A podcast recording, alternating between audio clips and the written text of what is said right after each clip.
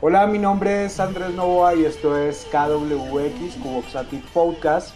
El día de hoy tenemos un episodio bastante interesante con un invitado con el cual no solo trabajo desde hace bastante tiempo, sino soy un gran amigo, un gran parcero y tenemos unas conversaciones súper apasionantes en torno a todo lo que está pasando en nuestra ciudad, en Colombia.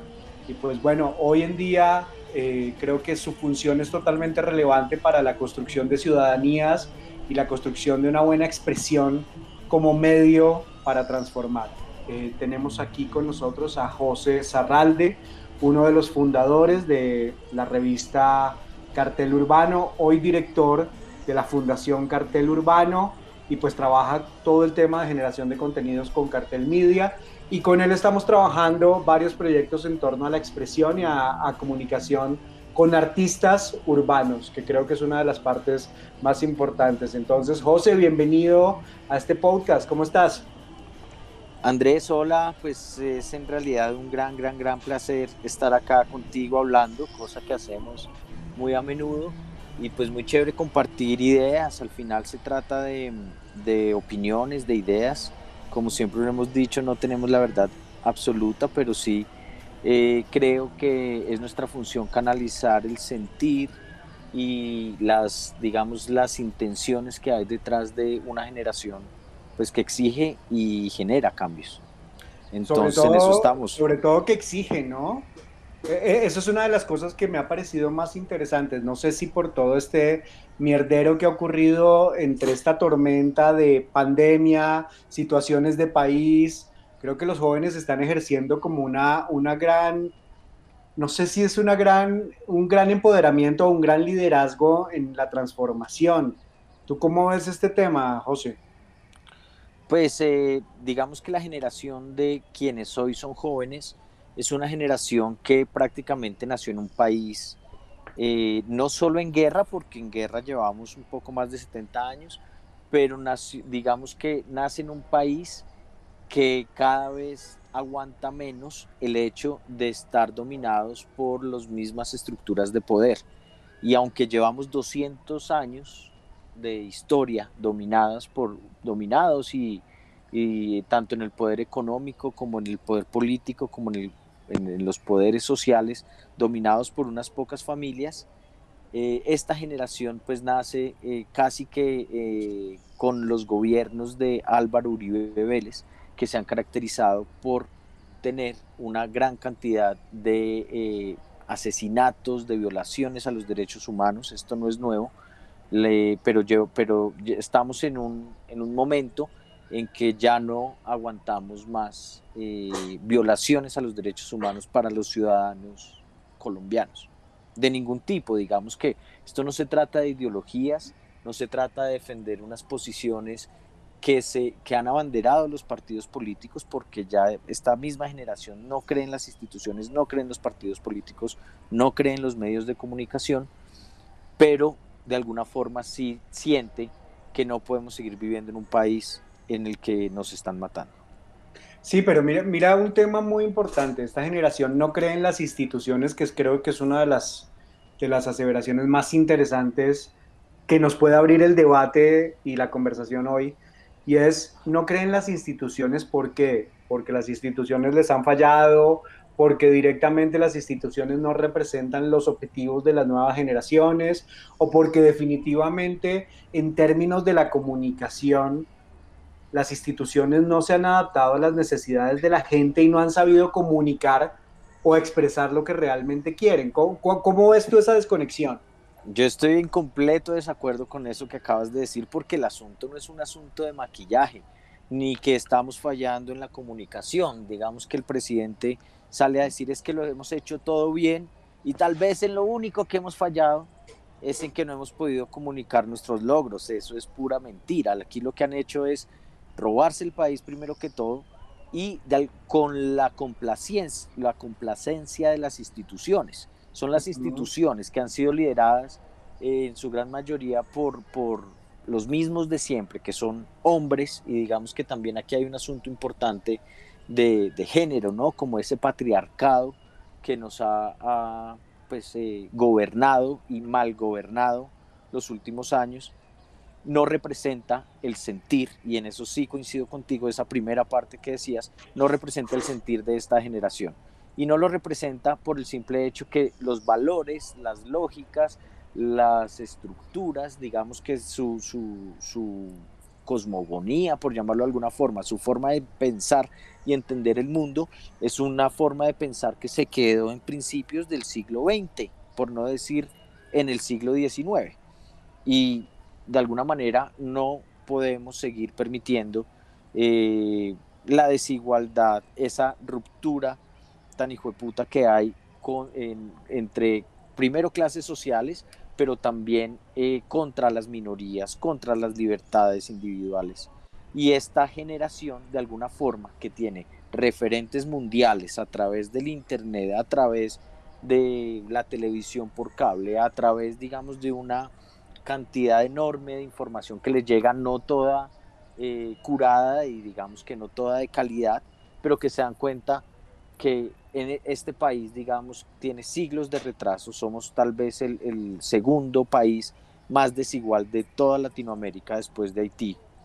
Eh, no podemos seguir viviendo así mientras existan quienes nos gobiernan, eh, pues sentados en sus privilegios, en sus escritorios, y cuando hablo de quienes nos gobiernan no me refiero solo al sector público, también me refiero a los empresarios, me refiero a quienes han ostentado, digamos, los, los mecanismos de poder, los dueños de las empresas, los dueños de los medios de comunicación, naturalmente los políticos, eh, pero esas, es, digamos que esos tipos, porque son la gran mayoría hombres, eh, mm. sentados en sus escritorios, llenos de privilegios, que muchos de ellos adictos a las drogas en, dentro del closet, pero por fuera del closet están condenando todo el tiempo las libertades individuales.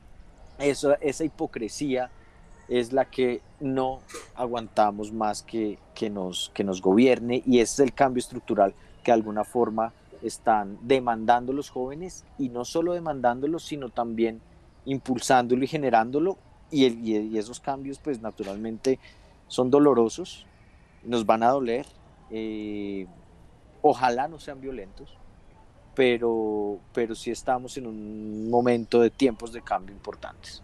Y en esto, digamos que a pesar de que las descripciones suenen completamente pesimistas, yo soy completamente optimista en que ese cambio, digamos, ya arrancó y es imparable. Claro, mira, que aquí hay algo que, que, quiero aclarar, sobre todo por una hipótesis que yo tengo desde hace bastante tiempo, que tiene que ver con la comunicación. No la comunicación entendida como el maquillaje, sino la comunicación entendida como ese relacionamiento que tenemos los seres humanos entre seres humanos, entre espacios, entre instituciones, que permite directamente el buen funcionamiento de las cosas, no como un maquillaje, que es lo que hacen hoy en día los medios de comunicación, que eso lo vamos a hablar también ahorita sobre cuál es la veracidad de la información, sino yo creo que la comunicación en sí misma puede ser un detonador de buenas costumbres y buenas realidades cuando las instituciones se comunican con la gente y dialogan con la gente, probablemente pueden construir de manera propositiva y no de manera jerárquica, imponiendo lo que quieren hacer y generando esa ruptura entre, entre institución y pueblo, institución y jóvenes, porque hay una desconexión total. Yo veo la comunicación como eso, lo veo como esa comunicación que como siempre nos han impuesto las cosas, no hay un diálogo directo con la población y nos han metido muchos los, los dedos a la, a la nariz y nos han sacado muchas cosas que nos han hecho que hoy en día estas generaciones por fin empiecen a reaccionar de una manera mucho más directa. ¿Qué opinas de esto que acabo de decir? La comunicación contiene en sí mismo actos de violencia. Un acto de violencia, ¿cuál puede ser? Que la mayoría de gobernantes son hombres. Eso me está comunicando desde la institucionalidad una cantidad de, de, de cosas que no son proporcionales a lo que deberíamos tener. Y eso es comunicación. Cuando las instituciones salen y dicen lo que tú decías, todo está bien, viene, viene Derechos Humanos Internacional a mirar qué es lo que está pasando en el paro y le contamos solo cosas bonitas de lo que hace la policía, pues hay un acto de violencia muy fuerte en la comunicación. Cuando decimos, oiga, es que la solución es cambiar los uniformes de la policía y cambiarles el color y ahí sí vamos a cambiar la policía, eso es un acto de violencia en sí mismo. La comunicación contiene actos propositivos, que es lo que está haciendo la juventud, donde está tratando de transformar, versus los actos de violencia que contienen en sí mismo actos pequeños o mensajes pequeños de comunicación que van con todos los signos que, tú quieras dar, ¿no? Sí, digamos que eh, naturalmente la comunicación es eh, la carretera, digamos que es la infraestructura sobre la cual nos movemos. No podemos crecer, no podemos eh, concertar, no podemos expresar nuestras demandas, no vamos a poder ser escuchados si no existe, digamos, vías eh, sinceras y disponibles, abiertas de comunicación. me parece, digamos, que desde ese punto de vista es indispensable y en cualquier relación, ya sea entre instituciones, entre personas, relaciones pueden ser de pareja, relaciones académicas, de grupo, el parche, los amigos, eh, son buenas en la medida en que hay comunicaciones horizontales, en que estamos hablando de igual a igual. Y yo creo que el primer acto de, de violencia es ese, que tiene que ver con una comunicación que siempre se ha dado desde unos que mandan frente a otros que son mandados y no lo pongamos en términos de mandar, sino de opresión. Entonces, unos que el opresor que oprime al, al, resto y de alguna forma no, no hay, digamos que no existe esa posibilidad de diálogo porque cuando, cuando hay un opresor, el opresor hace lo que le parece y lo que está en función de sus intereses. Acá, pues, eh, digamos que la comunicación podría ser también un eufemismo, que es algo muy utilizado, digamos, por quienes nos gobiernan, y es cambiarle el nombre a todo, ¿no? Aquí no hay masacres, sino que hay homicidios colectivos. Aquí no hay una violación de derechos humanos, sino de pronto hay un policía por allá que en su locura... unas manzanas podridas. Sí, exacto, le dio por hacer algo y son solo unas manzanas podridas, pero no hay un problema institucional y todo así. Aquí ni siquiera hubo pandemia, sino que hubo eh, un aislamiento selectivo, selectivo eh, inteligente, original, dinámico. Y que le van metiendo más y más palabras que uno ya y que termina con, pero, pero la realidad es que somos eh, detrás de Brasil y de la India en el cuarto país o el tercer país con, con más contagiados y con más muertes y si lo miramos proporcionalmente porque no tenemos la población ni de Brasil ni de la India, probablemente estemos en el primero o el segundo lugar de donde peor en el mundo se ha manejado esta pandemia. Y, es, son vidas humanas y vidas humanas que no distinguen de ideología y no distinguen de clase social y no distinguen de partido. Tal vez sí distinguen de clase social por el pésimo eh, sistema de salud excluyente que tenemos, porque hay unos que tienen una salud de primer mundo y hay otros eh, pues que no, que no tienen acceso ni siquiera digamos a una atención digna. Y eso es lo, ese es el, el, punto, la, la, olla digamos de presión que viene sumando a las, a las demandas sociales.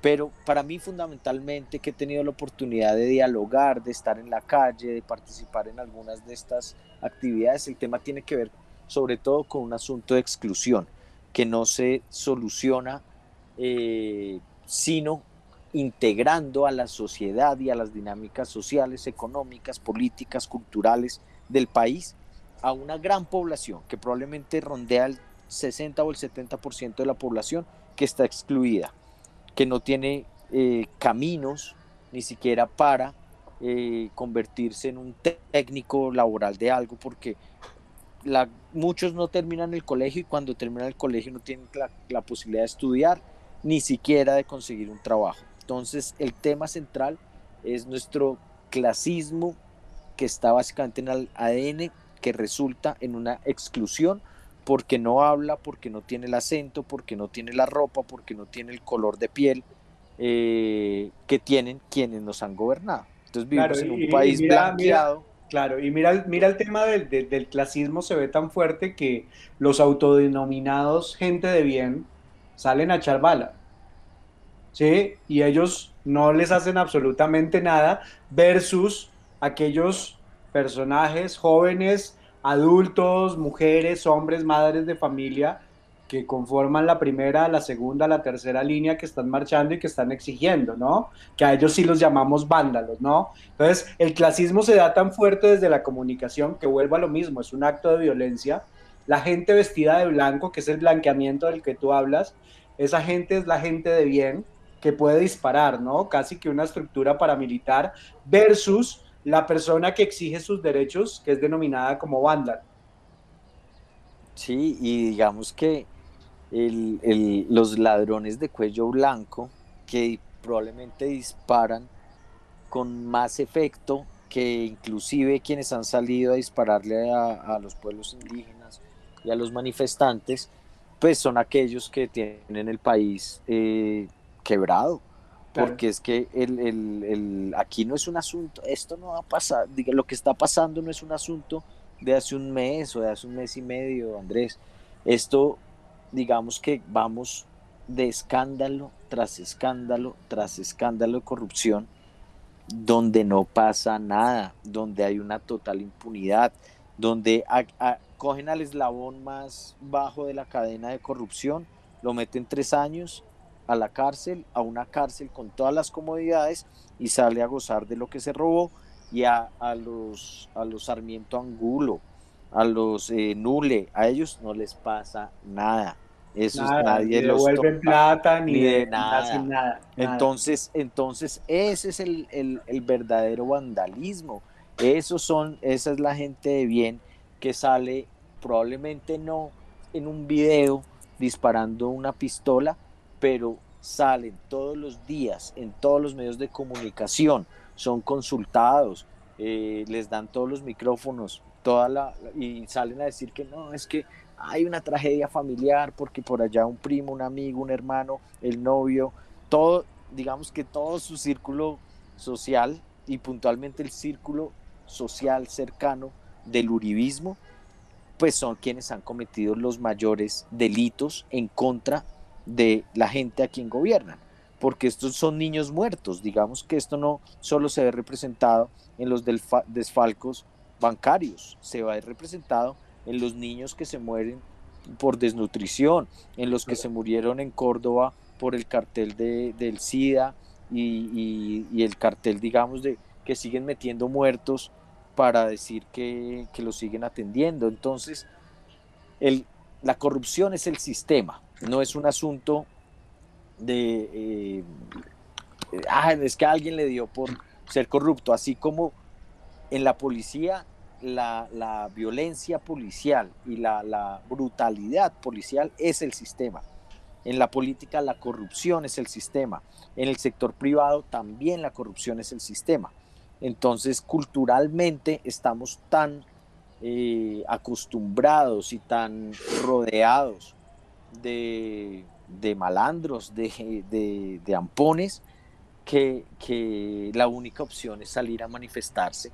Y yo creo que es la gente más honesta es la gente que está en la calle, la gente más honesta es aquella que está, digamos, manifestándose de manera no violenta y sobre todo garantizando que unas voces que nunca han sido escuchadas, por lo menos sean eh, tenidas en cuenta, no por quienes nos deberían estar escuchando, que son los que nos gobiernan, sino por nosotros mismos. Por lo menos se han generado unos diálogos populares que comienzan a generar espacios de, y puntos de inflexión y de reflexión, eh, pues que, mm, pues que, que no, me hacen intuir que el cambio, digamos, viene y viene pronto. Eh, no se va a dar desde un Mesías, no se va, a dar desde... desde un caudillo. desde un caudillo, es que vamos a salir todos a votar y este nos va a salvar la vida. Es, digamos que el cambio no es por ahí, probablemente es uno de los aspectos, es una patica de la mesa, pero el cambio cultural es el que necesitamos, el cambio cultural de no estar tratando de hacer el torcido, de no dármelas del vivo, por, y yo creo que la gran mayoría de la gente, y en eso digamos que también eh, soy optimista, aunque culturalmente nos hayan tratado de enseñar lo contrario, yo creo que sí estamos, digamos, como ciudadanía en disposición de renunciar a ciertos hábitos y a ciertas conductas culturales que nos tienen jodidos como país. Y, ahí está como la esperanza en las nuevas generaciones.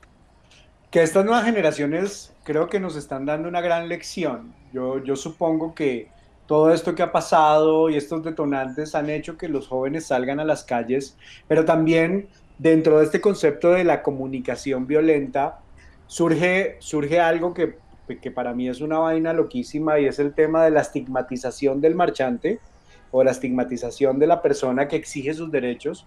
Pareciera que exigir los derechos eh, eh, para otros desde la institucionalidad o desde los mismos políticos corruptos es, son comunistas, ¿no? Hay como palabras ya muy establecidas en el discurso, ¿no? Uy, este tipo de izquierda está exigiendo sus derechos, no.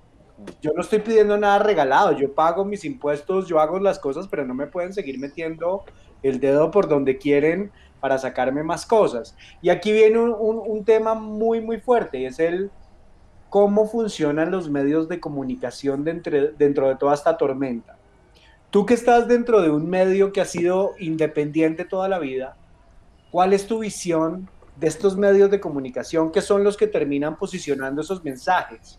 ¿Sí? Porque posicionamos el mensaje de gente de bien versus Vándalo y uno lo ve en Caracol, en RCN, que constantemente repiten las mismas dinámicas, así la noticia vaya en contravía de lo que están contando.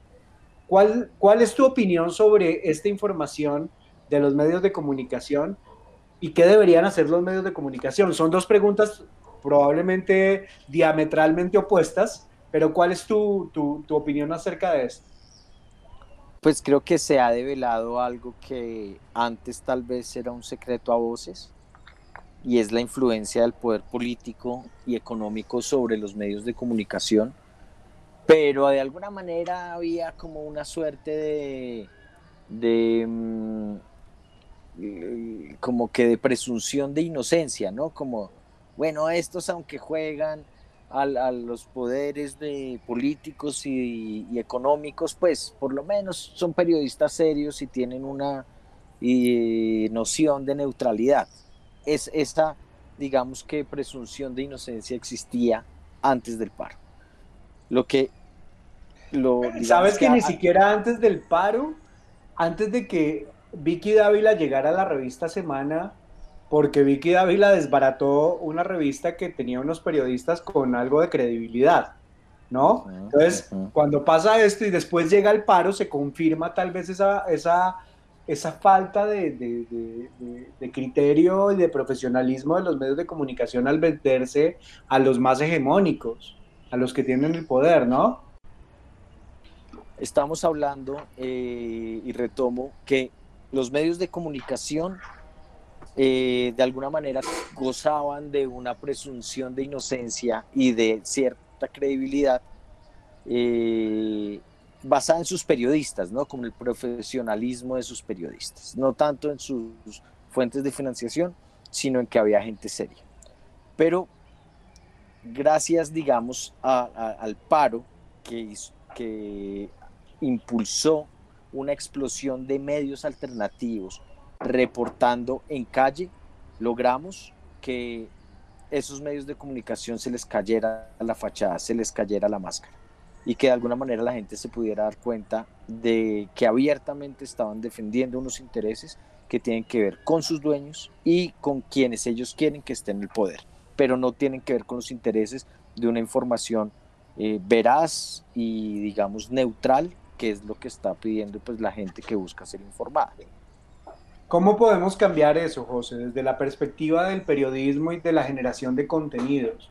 ¿Será que nos atrevemos a montar la primera línea periodística, así como han montado la primera línea de abogados y la primera línea eh, de todo? ¿Qué hacemos con la primera línea de, de, periodistas? Necesitamos que los jóvenes se involucren totalmente con una información veraz. Yo creo que el tema de ir registrando qué es lo que pasa en cada marcha, colocándole la fecha, colocándole todas las cosas para mostrar qué es lo que se está haciendo y enviándola a, instituciones o a fundaciones que están registrando todo lo que está pasando es positivo. Pero ¿qué hacemos para, para ejercer un periodismo neutral que cuente lo que está pasando y no lo que quiere el poderoso?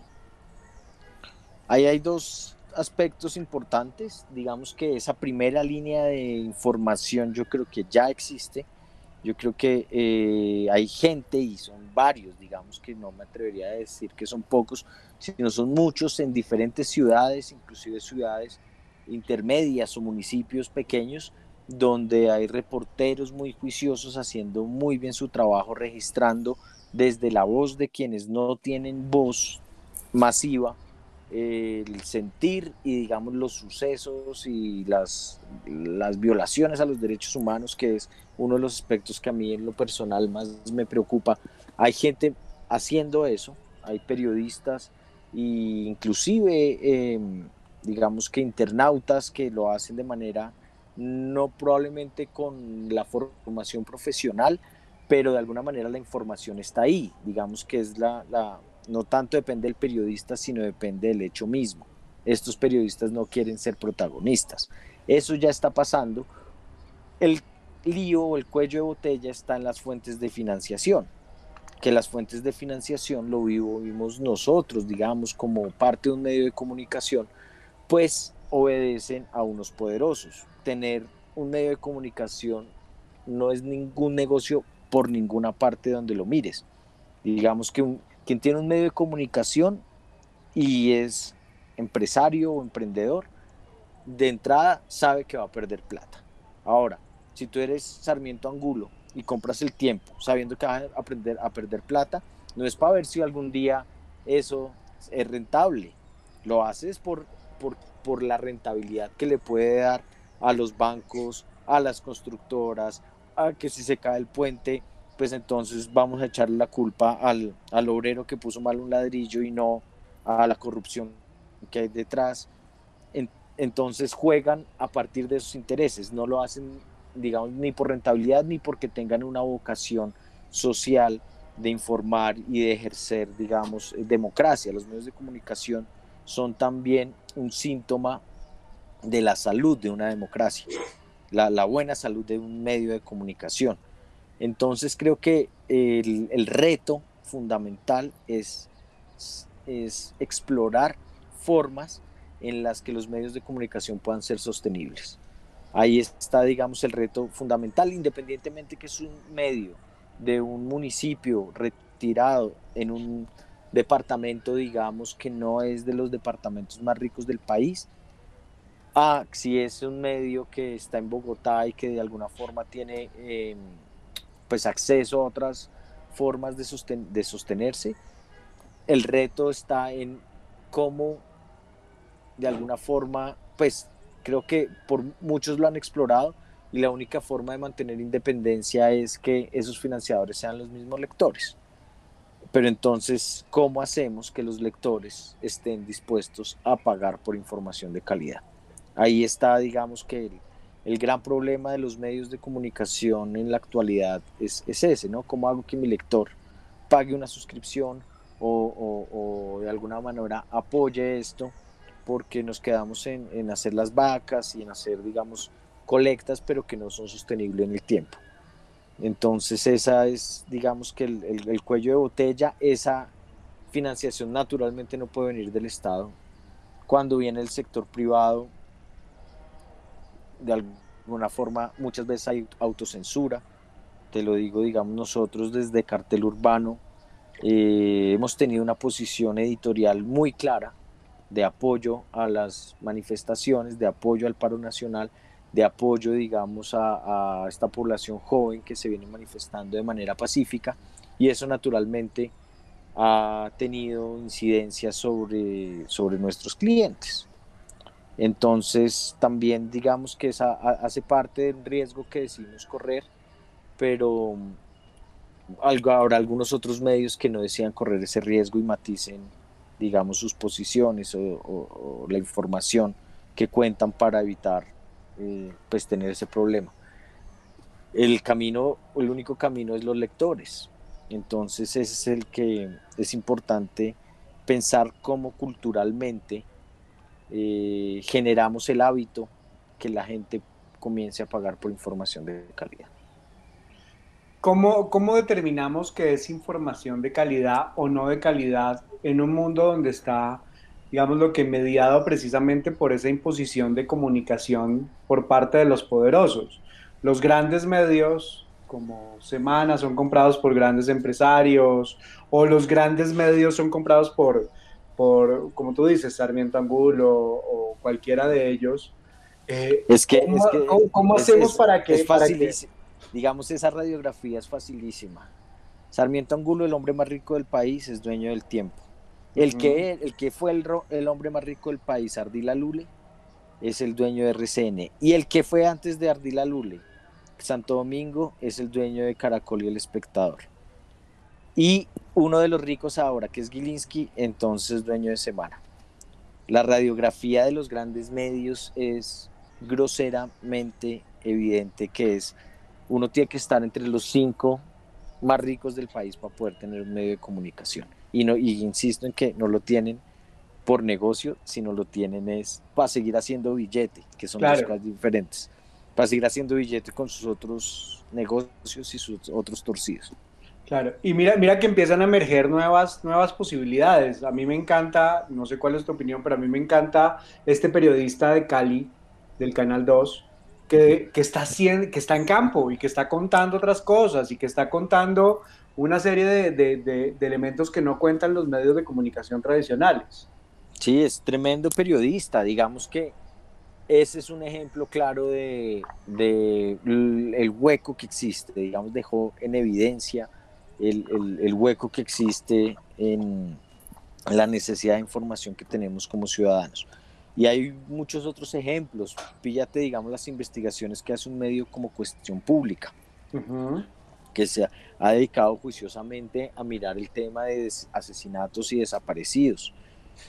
Y, hay periodistas desde su trabajo individual que todo el tiempo pues están denunciando esas barbaridades y de alguna manera es gracias también a este tipo de medios y de periodistas valientes, independientes, que hoy eh, nos hemos salido a manifestar. Porque si no hubiese sido por esa información, nunca hubiéramos podido llegar a, a, tener la claridad que necesitamos parar con este tipo de prácticas y este tipo de como de abusos de parte de nuestros gobernantes. Claro que sí.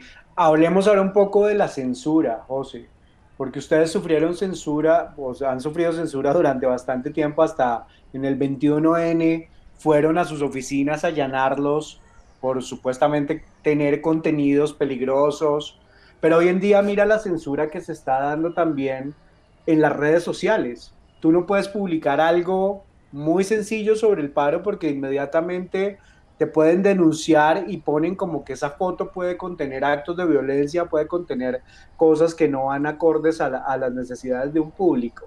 ¿Cómo miramos hoy en día la censura? las fuentes de censura son múltiples. Eh, dame un segundo, Andrés. Dale, dale. Ya, ya retomo. Dale. Dale, coge 50 todo bien. Listo. Eh, no, dale. Entonces retomo. 5, 4, 3, 2, 1. Las fuentes de censura son múltiples, Andrés. Tienen, digamos, que ver primero con, en, en nuestro país hemos vivido una censura que viene desde la violencia, desde los grupos violentos y esa censura se da sobre todo en, municipios y en lugares apartados de las grandes capitales, aunque no las excluye, pero alguien, un periodista o alguien, un artista que quiera manifestarse en un municipio donde no puede ser cuidado por su grupo de acción, pues su grupo de, influencia, eh, pues corre un altísimo riesgo. cualquier artista, digamos, que saque una canción o que de alguna manera pinte un mural, puede ser fácilmente asesinado si ese mural dice algo que molesta a los poderosos de su municipio. Entonces, ahí la censura se da de manera violenta por un lado, pero también hay una autocensura. mejor quedémonos callados. Y es el, es el, creo que es un dicho muy colombiano, ese no, hagámonos pasito, quedémonos callados y es un, digamos que no es por falta de coraje, sino probablemente es por un altísimo riesgo que viven eh, quienes no estamos en, en, las grandes capitales. Por otro lado, hay una censura sistemática y evidente por parte del gobierno. eh, desde el Ministerio de Cultura, desde la misma, eh, el aparato judicial, desde la presidencia, hay, unos, hay unas persecuciones gravísimas y evidentes a diferentes medios de comunicación. Lo, lo, ha documentado muy bien la Fundación para la Libertad de Prensa. Y, son estos allanamientos de los, de, los cuales nosotros fuimos eh, pues, víctima, objeto, hace en el, precisamente en el marco de las manifestaciones del 19 de noviembre de, del 2019.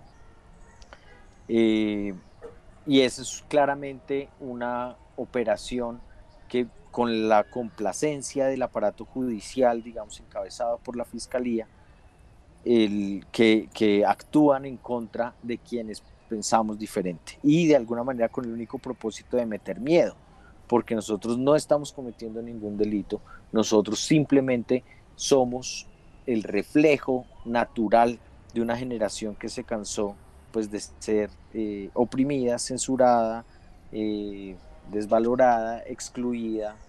Entonces, quienes estamos pensando diferente somos objeto de este tipo de acciones que buscan meter miedo, buscan meter miedo desde, insisto, en lo judicial, porque también me parece muy importante que le comienzan a montar procesos a una gran cantidad de gente que no tiene ni siquiera cómo pagar un abogado.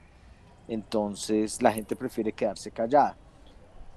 Hay censura por parte también de algunos, pues del ejército, ¿no? El ejército y la policía han sido claros censurado, censuradores, por ejemplo, de los murales y del, del arte urbano que se ha dado eh, a lo largo y ancho del país, desde Barranquilla, pasando por, ayer vi la censura de unos murales en, en La Guajira, en Río Hacha, eh, desde ahí bajando en Cúcuta, en Bucaramanga, en Bogotá, en Medellín, en Cali, en Pasto, en el Putumayo.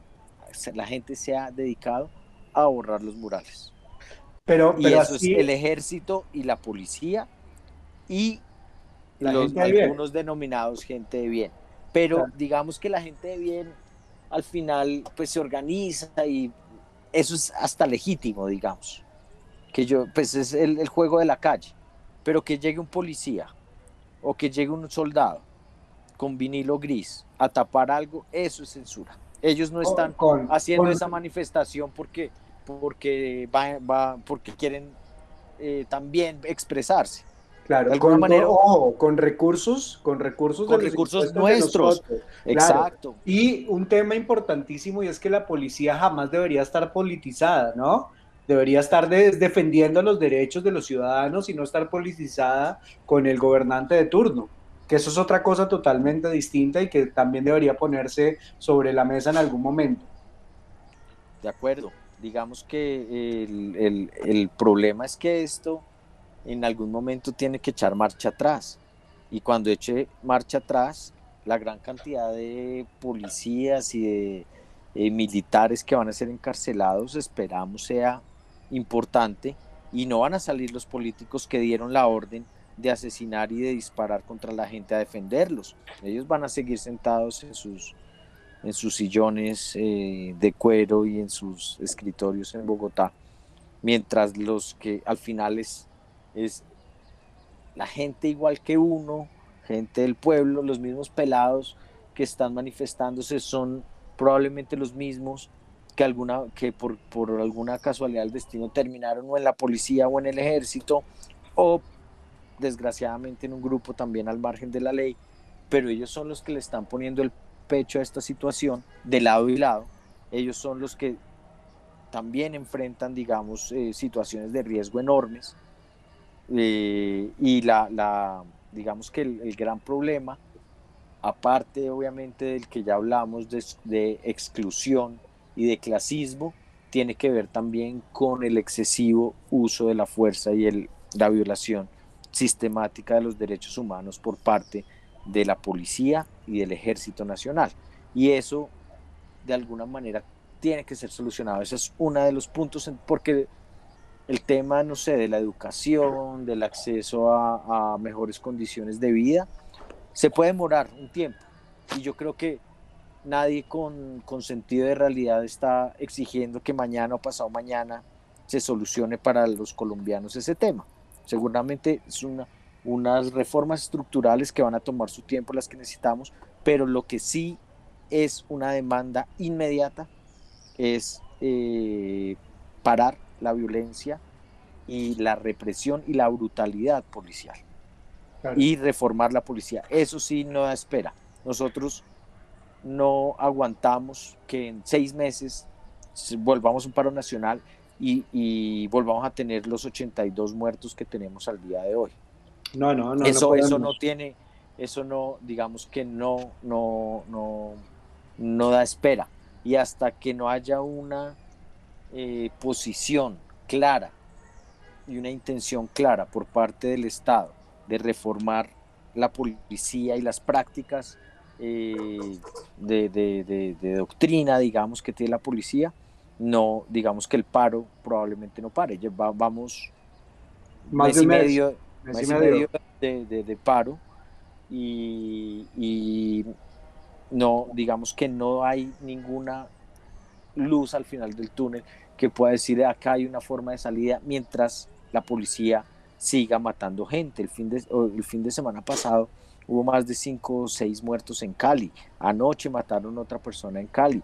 Todos los días hay gente que está perdiendo los ojos. Y eso no es un acto eh, esporádico, digamos, o que, o que, por, por, que pasa por casualidad, sino es una operación sistemática pues, de las fuerzas opresoras que lamentablemente son pelados igual que de un lado y del otro. Es cierto, es cierto. Te, te, quiero hacer una pregunta muy puntual. Ahorita hablábamos del tema de, cómo han salido a pintar murales por todo lado y cómo ha habido una censura sobre ellos. Para ti en este momento, con toda esta revolución de la gente joven y gente como nosotros que también queremos aportar y transformar, ¿cuál crees que es el rol y la función del arte y la cultura en toda esta transformación? Pues el arte es, digamos, por su naturaleza, en cualquier escenario y en cualquier circunstancia, un lugar de refugio. Un lugar de refugio al que puede ir uno si se siente mal emocionalmente o si tiene un dolor profundo o si tiene eh, un duelo porque asesinaron a, un compañero o a, o a, un familiar. Y, el, y el, el arte cumple ese, tiene ese poder sanador tiene ese poder de, canalizar rabias y, transmutarlas y volverlas eh, emociones que, con las que otros coinciden y con las que otros de alguna manera se conmueven. Entonces, creo yo fundamentalmente que el arte es el lugar de encuentro, el lugar donde nos podemos encontrar, el lugar donde nos podemos sanar. Y también al mismo tiempo es un lugar de resistencia, donde podemos transmitir mensajes insisto en no violentos, porque, porque digamos que he escuchado por estos días muchos discursos que la violencia es necesaria porque nunca ha habido grandes transformaciones sin violencia. Pero estamos en el siglo XXI, digamos que eso era, ese era probablemente el argumento para la Revolución Francesa o para otro tipo de, de cambios estructurales trascendentales que se han dado a partir de hechos violentos. Pero en este siglo, donde ya tenemos, digamos, acceso a la información, coger y quemar un policía, que es un pelado igual de barrio, eso, no, es, eso no tiene para mí ningún sentido. Y hay formas que son mucho más eh, trascendentales, no violentas, que se dan desde el arte y que se dan desde la cultura. Estuvimos hace 15 días en, una convocatoria que hicieron varios artistas de hip hop de Bogotá que se, llama, que se llamó El Rap se manifiesta. Hubo más de 25 mil personas, donde no hubo ni un apuñalado, donde no hubo ni un tropel, no hubo ni un policía, no hubo nadie del ESMAD. Entonces, digamos que es una clara demostración que esos estigmas también pueden ser eh, borrados, por el arte, ¿no? Porque, porque es, es nos, nos, estamos reuniendo alrededor de la música, nos estamos reuniendo alrededor de una cantidad de expresiones artísticas donde no cabe la violencia, es incoherente digamos, un discurso violento acompañado de eh, expresiones artísticas. Y eso, y eso se ve, digamos que por eso la, el fracaso tan rotundo de la economía naranja. Hemos hablado durante años de la economía naranja, ¿no? Llevamos un poco de más, de, inclusive antes del gobierno hablábamos y lo hemos discutido bastante. Hoy, hoy, 10 eh, de junio del 2021, puedo asegurar con total certeza que la economía naranja fracasó. Y fracasó. Pero, fracasó porque ni siquiera ellos saben qué es. Ni siquiera saben qué es, pero el tema no está ahí. El tema es que tú no puedes tener un discurso paralelo en el que dices, apoyo el arte y la cultura. Yo creo que todos eh, los jóvenes pueden ser empresarios del arte y la cultura. El arte y la cultura transforma vidas. Son la alternativa a nuestra afán extractivista. Y al mismo tiempo que tienes ese discurso, estás eh, oprimiendo, estás censurando y estás eh, favoreciendo a los ricos extractivistas. Entonces ahí es donde el arte no digamos, no puede ser coherente con a los actos violentos de ningún lado, y menos si son del Estado. Y, para, digamos que para mí el, papel transformador del arte y la cultura tiene que ver sobre todo con ese lugar de refugio, con ese lugar de, reflexión, de, que lo conmueve, digamos, no solo a quien lo produce, sino también a quien lo contempla. Eh, y, ese es el, papel. Ahora, también tiene ese poder de transformar eh, conciencias, ¿no? De, llegar con otros discursos que probablemente no llegan si están eh, dichos desde un, desde un púlpito por un Mesías, sino que si, es, si están hechos a través de una expresión artística, eh, pues son mucho más, llegan mucho más al alma. Puede ser el mismo digamos, la misma intención. Claro. y, es la, y, es naturalmente la, manifestación no violenta por excelencia, es el arte, digamos que nadie, nadie eh, dispara una bala al mismo tiempo que está cantando una canción. Son dos cosas totalmente excluyentes. Para, para mí es una triada, ¿sabes? Debe ser una triada entre la educación, pero la educación entendida no como un acto alienante donde le digo a la gente qué pensar, sino como un acto donde abro espacios de discusión y transformación desde, la, desde el mismo conocimiento colectivo, donde todos podemos opinar y respetar opiniones de otros y tener una empatía con los otros, así piensen diferente, sumado al arte como esa condición donde yo emocionalmente transmito ideas y construyo discursos y con la cultura que es la que permite que ese mensaje y ese discurso empiece a posicionarse en la mente y en los corazones de cada una de las personas. Para mí es una triada que debe funcionar de la mano. Y por eso me encanta mucho cuando trabajamos desde la academia, con los artistas urbanos, con los artistas, eh, eh, con los que cantan, con los que pintan, con los que bailan, y a su vez trabajando con los jóvenes estudiantes que tienen una cantidad de, conceptos en la cabeza, de preocupaciones y también de responsabilidades con su propio futuro para generar nuevas oportunidades y para volver a creer, ¿no? Que esto es algo que, me parece súper interesante desde el punto de vista propositivo. Y ahí hay un asunto importante, Andrés, que debe estar, tú que eres parte de la academia, yo pues supongo que lo conoces mejor que debe estar removiendo los cimientos eh, de las universidades. Yo estudié ingeniería industrial ya hace casi 20 años en la Universidad Javeriana, que es una universidad pues, eh, de los curas jesuitas, aparentemente humanista, pero toda mi formación fue en función de servirle a una empresa.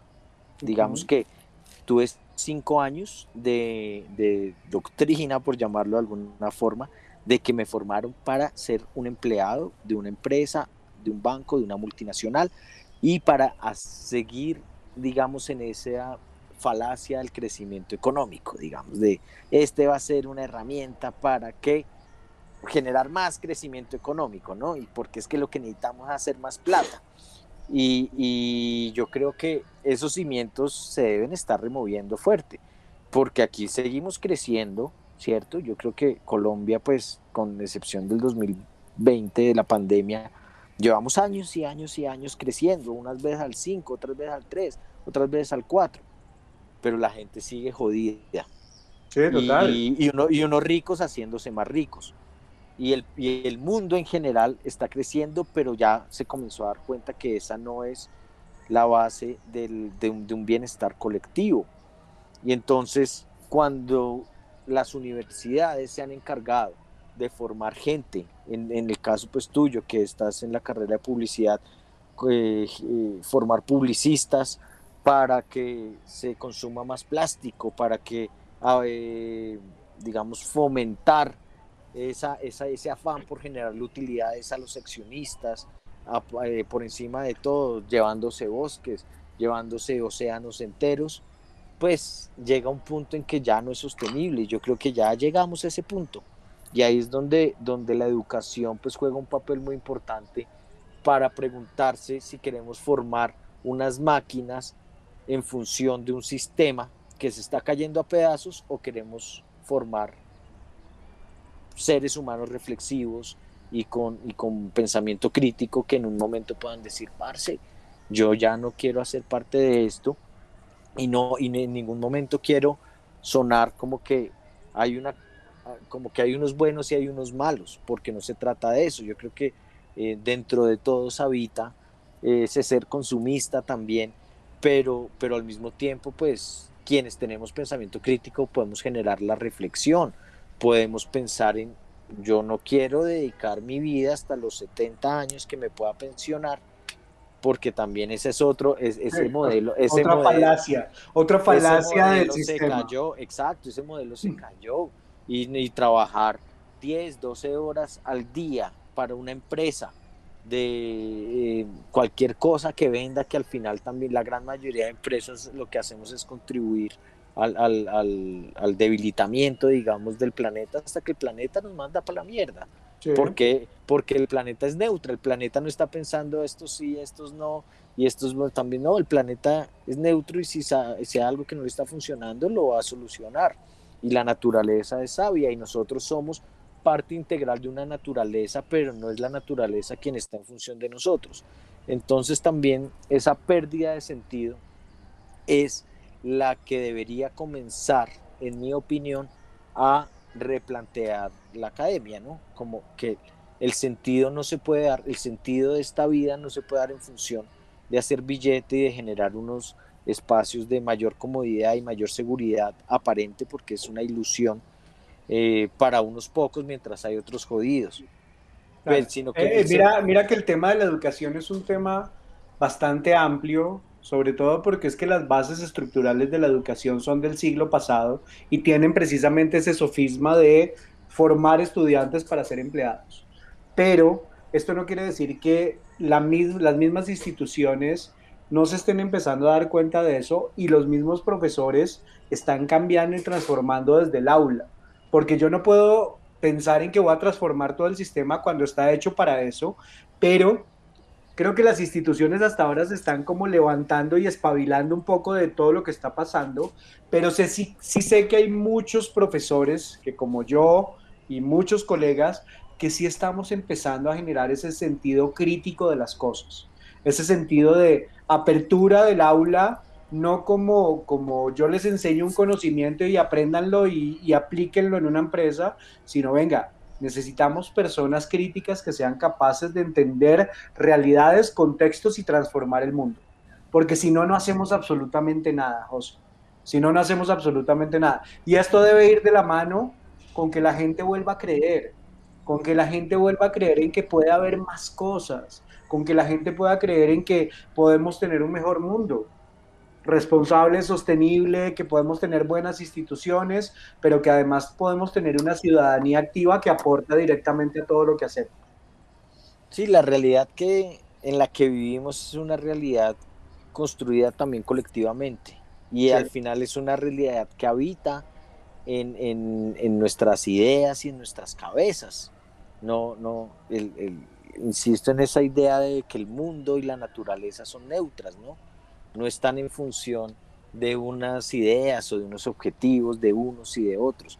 Entonces el gran cambio tiene que ver también es con un cambio individual, con un cambio personal, inspirado por supuesto en, en, gente como ustedes, digamos, como la que hablas, en los maestros. Esa idea de maestro es hermosa porque al final todos hemos aprendido de alguien, lo bueno y lo malo. Si vivimos en el mundo que vivimos es porque lo hemos aprendido de alguien, porque, porque las, las, nuestras ideas las construyen otros también y las recibimos de otros, pero el pensamiento crítico está para cuestionarnos eso, para formar opiniones propias, para transmitir también esas opiniones. Entonces creo que ahí está la base fundamental del cambio que necesitamos y el cambio no sea necesariamente cambiando eh, la infraestructura, un modelo económico o es, viene muy de adentro, es un cambio cultural sobre todo, y digamos que el que necesitamos en este país para poder primero elegir mejor, para poder dejar de, de querer ser los vivos, porque ah, yo soy muy vivo si recibo 50 o 100 barras por un voto. Sí, no, ya no podemos vender votos por un tamal. eso, no, eso, no, eso está pero, pero soy más vivo que mi vecino que votó a conciencia, pues porque yo tengo 100 barras en el bolsillo y él no. Entonces, ese, digamos que ese cambio interior es el que probablemente va a cambiar eh, las ideas que tenemos sobre nuestro país, sobre nuestro barrio, sobre nuestro entorno, sobre nuestro planeta, y es el que eh, necesitamos, digamos, que comience a suceder. Y la academia juega un papel importante, pero el, digamos que es, pasarán generaciones, serán los hijos de quienes son jóvenes ahora los que probablemente, o aspiro yo, a que vengan con ideas nuevas. Y, nos encontraremos con todo tipo de ideas, pero yo creo que podemos comenzar a tramitarlas sin que esté por medio una pistola o, una, un rifle o una gran, sí, como que podemos comenzar a hablarlas, podemos comenzar a, a, construirlas también entre todos. Y algo que también, digamos que se suma a mi preocupación, es que em, nos estamos dividiendo el mundo entre buenos y malos, de lado y lado, ¿cierto? Porque eso, digamos, todo el que es uribista es, digamos, hay algunos que pensamos que todo el que es uribista eh, es una porquería de persona. Y los del otro lado, es todo el que no es uribista, es una porquería de persona. Y digamos que no estamos tendiendo puentes. Entonces también, también está bueno eh, hacer el ejercicio de ponerse en los zapatos del otro, de escuchar argumentos, de no, no necesariamente nos van a convencer de que seamos uribistas, pero yo puedo comenzar a entender tus sentimientos, tus miedos y por qué eres uribista si me pongo en tus zapatos. Sí. Y, de alguna manera, e, es, digamos que esos puentes son los que más nos hacen falta. Sí, son los nodos de conexión que debemos tener con los otros y con la aceptación de las diferencias. Yo quiero contarte que eh, en la universidad pude hacer algo que venía desde hace mucho rato eh, queriendo construir y fue una asignatura específicamente de debate.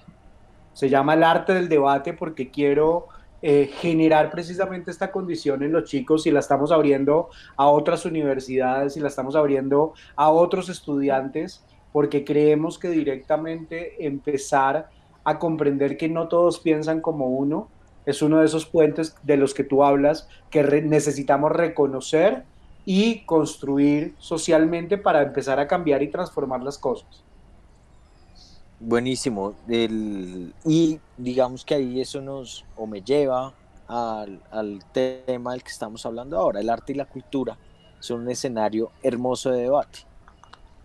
Hermoso porque, porque puede haber manifestaciones artísticas de, de, lado, de lado y lado y de pero, pero en el arte no, digamos, se dirimen las diferencias eh, de manera violenta, sino es esa, ese, eh, digamos, esos ejercicios maravillosos que tiene el hip hop en cada una de sus manifestaciones, ya sea en el graffiti o ya sea, digamos, en, el, en la improvisación, de unos diciéndose cosas a otros, es, es, es hermoso.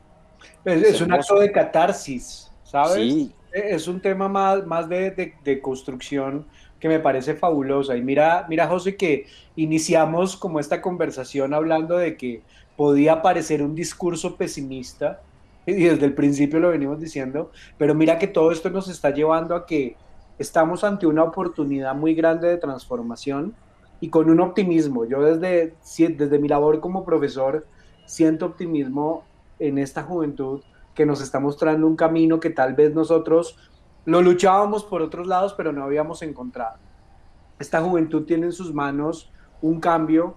Admiro a esta juventud, admiro a mis estudiantes que siendo de universidad privada se organizaron y se unieron a las manifestaciones de manera pacífica, encontrando ese espacio de expresión y, realmente espero que esto también sea una oportunidad para que la comunicación no sea un acto violento, que es una de las cosas que a mí más me duele eh, en todo, que, el diálogo aparezca, que podamos debatir sin insultar, sin atacar a la persona, sino atacando las ideas para construir colectivamente, que el arte juegue un papel totalmente eh, radical en esta transformación y que la cultura empiece a ejercer como, como ese espacio de aprendizaje colectivo que nos permita que las nuevas generaciones que vienen puedan disfrutar algo que nosotros nos ha tenido como tan, tan comprimidos durante tanto tiempo. Sí, la, la cultura es esa amalgama de, de, lo que somos, digamos que ahí entra eh, tanto el sombrero volteado como el aguadeño que usa Uribe, como las gorras que usan los raperos, digamos, de todo eso somos. Em, y no podemos desconocer una parte, no podemos borrarla, sino que tenemos es que, aceptarla, que abrazarla y que, y que convivir con ella de manera, insisto, no violenta. Y respecto a tu optimismo, yo creo que estamos caminando hacia adelante, aunque pareciera, por lo que estamos tal vez en medio del ojo del huracán, que uno a veces no se da cuenta que se están moviendo cosas, sino que aparentemente no pasa un culo y que esos, esos paros ya ha habido toda la vida y todo y seguimos en las mismas y lo que hacen es joder a los empresarios y los que, lo que hacen es joder la dinámica productiva del país y entonces ya no podemos exportar tantas toneladas de yo no sé qué cosas, sino menos porque está el puerto parado, pero estamos avanzando, digamos, estamos caminando hacia adelante. Ese es, digamos, que lo que todavía no alcanzamos a ver, pero, pero sí estamos cerrando unas brechas de desigualdad, así no sea, así eso no se vea representado en las cuentas de ahorro o en los bolsillos, pero sí se ve representado en el trato frente al otro, en, el, en, el, en, la, en la dinámica, digamos, de decir, hey, hermano, yo te entiendo, eh, te puedo ser solidario con esto, con una panela que llevo a la olla comunitaria, o puedo ser solidario con estas cosas. El ejemplo que pones de tus estudiantes de universidad privada que salen a, acompañar las marchas y los manifestantes no lo hacen probablemente por moda, sino lo hacen porque tienen, sienten que el, el que tiene la misma edad de él, que no tuvo la oportunidad de entrar a una universidad privada ni pública, pues debería tener la oportunidad por lo menos de encontrar un camino para, para hacerse una vida y no debería, digamos que dejar de estar condenados a un destino trágico, eh, de falta de oportunidades, violento muchas veces. Eh, eso es lo que necesitamos. Habrá unos que por su naturaleza o por su vocación o por probablemente no cojan el camino, pero el camino tiene que existir para que quienes lo quieran coger lo puedan coger. Ese camino es el que no existe hoy. Eh, en este momento no existe un camino para que eh, alguien que nació en un barrio popular de ninguna ciudad de Colombia pueda llegar a, tener una, una carrera en una universidad o, o tener una maestría o tener algo.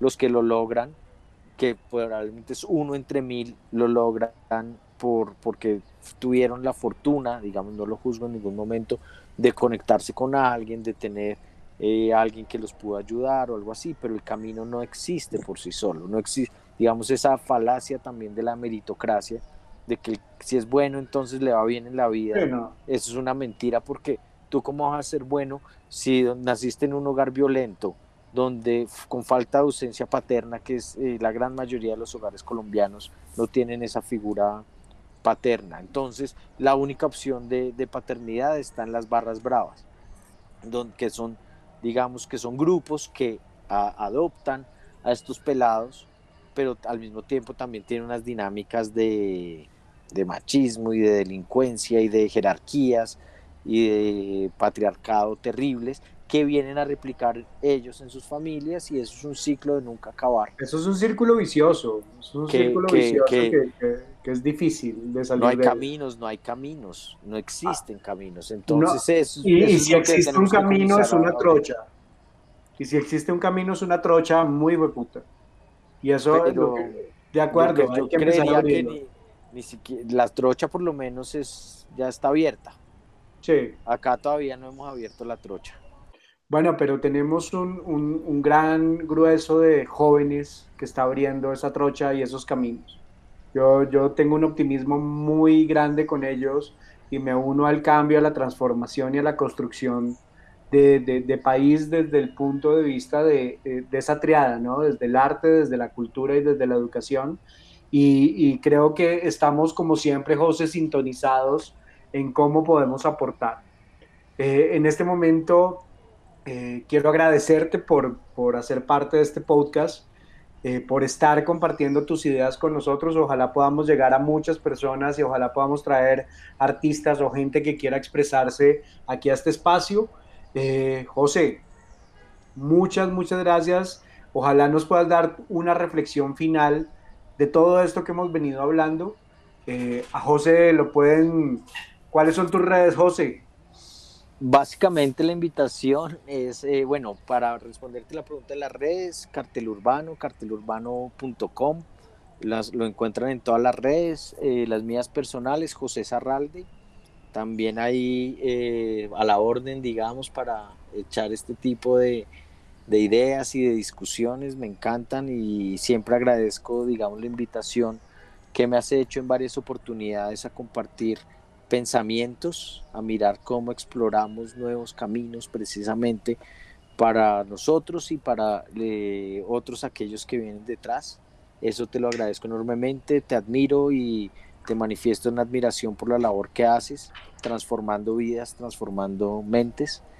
Y mi reflexión final tiene que ver con mm, un autoconvencimiento de cada uno de nosotros y de quienes están escuchando eso para comprometerse con el cambio y con un cambio que parte desde lo individual. Digamos que no nos quedemos sentados mirando el televisor ni el celular, esperando a que haya un cambio colectivo para salir a la calle a vivirlo, sino que comencemos por nosotros mismos, por un cambio individual, por un cambio de hábitos, de, de, lo que a quienes le compramos, de lo que consumimos, de qué tipo de información consumimos, de que le estamos llenando, de qué estamos llenando nuestra cabeza y nuestro espíritu, yo creo que ahí está el, cambio trascendental, porque si yo todo el día estoy llenando mi cabeza de ideas violentas, pues naturalmente si se me atraviesa el vecino y me cae mal, pues lo va a recibir a golpes, porque es lo que veo, lo que tengo, de lo que me cargo. Pero si yo mismo, desde lo individual, tengo la capacidad de ponerme en los zapatos del otro, de comenzar a generar estos espacios no violentos, de si tengo una rabia en el hijo de puta, pues entonces me exploro canalizar esa rabia a través de una expresión artística. Esos son los cambios que probablemente eh, necesitamos hacer desde lo individual para comenzar a incidir, digamos, sobre un cambio colectivo que se manifieste en beneficio de quienes hoy están excluidos. Y esa exclusión también tiene que ver con nosotros que hemos tenido ciertas posiciones cómodas o privilegios, de, romper ese clasismo, que yo creo que esa es la raíz de los problemas que tenemos como sociedad, es ver al otro como diferente por el acento que tiene, porque tiene un acento de ñero, del sur o de guiso, digamos esas palabras deberíamos abolirlas de nuestro vocabulario, tanto el gomelo como el guiso como el ñero, porque están, connotan una procedencia social y nadie es ni responsable, ni debe ser víctima, ni de su color de piel, ni, de su procedencia social, ni de sus ideas, ni de sus quereres, ni de que si le gustan los hombres, las mujeres, eh, los ellos, las ellas, los ellos. Digamos que todas esas... Eh, ahí está la raíz, digamos, de todas nuestras violencias, tienen que ver con, la, con, con ver al otro como diferente. Entonces, rompamos el clasismo, comencemos por ahí, comencemos por ver al otro, independientemente de la procedencia social que tenga, como un igual. Esa es como mi, mi invitación. Buenísima tu invitación. Yo creo que seguiremos luchando por, por construir colectivamente desde nuestras posiciones, así sean desde, desde unos privilegios que hemos tenido o no, pero creo que el simple hecho de, de salirnos de ellos y empezar a decir, cómo hago para construir o para transformar, nos convierte también en ejes que podemos conectar con otros. Yo insisto sobre la importancia de los jóvenes hoy en día en la construcción del país e insisto que necesitamos estos espacios de diálogo, no solo entre nosotros, sino entre más personas, que entre más se abra el diálogo y el debate, más vamos a hacer cosas que realmente eh, puedan ser significativas para nuestras sociedades. Eh, Muchísimas gracias por tu participación hoy, José. Seguiremos trabajando en millones de cosas. A todos los que nos escuchan, eh, pueden escuchar todos los episodios de Cuboxati Podcast en Spotify, en PodNation, en Google Podcast, en Apple Podcast. Y bueno, abrimos el debate a todo lo que venga. Muchas gracias, José, y nos estaremos viendo pronto. Ahí seguimos, hermano. Gracias a vos.